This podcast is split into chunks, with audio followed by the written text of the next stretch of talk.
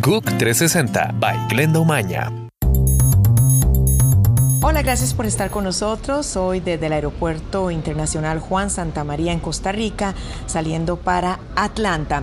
Les cuento que la Orquesta Sinfónica Nacional de Costa Rica, por cierto, obtuvo un Grammy Latino en la edición número 18 que se llevó a cabo este jueves en Las Vegas. La Sinfónica ganó con el disco Música de Compositores Costarricenses, volumen 2, en la categoría de Mejor Álbum de Música Clásica. La producción estuvo a cargo de Dimora y fue producida por Carlos Pipo Chávez.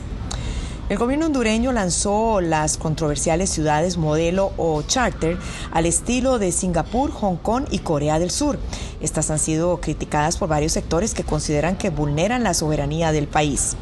Las zonas especiales de desarrollo sede presentaron ofertas de 20 empresas que prometieron crear más de 80 mil empleos en los próximos tres años en el área de energía, agroindustria, agroforestales y construcción de infraestructura.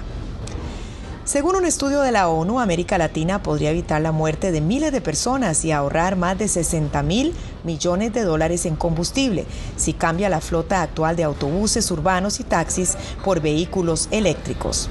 Además, se reducirían 300 millones de toneladas equivalentes de dióxido de carbono y se evitaría la muerte prematura de más de 36.500 personas debido a enfermedades respiratorias asociadas a la calidad del aire.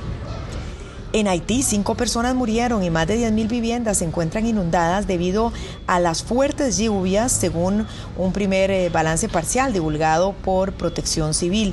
Los equipos de rescate indicaron por su parte que varias rutas y caminos de acceso se encuentran cortados en al menos tres de los diez departamentos del país.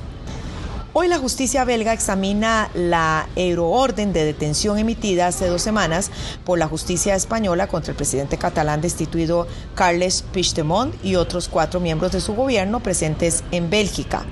Si se aprobara la demanda de Madrid, se podría prolongar el juicio al menos hasta enero.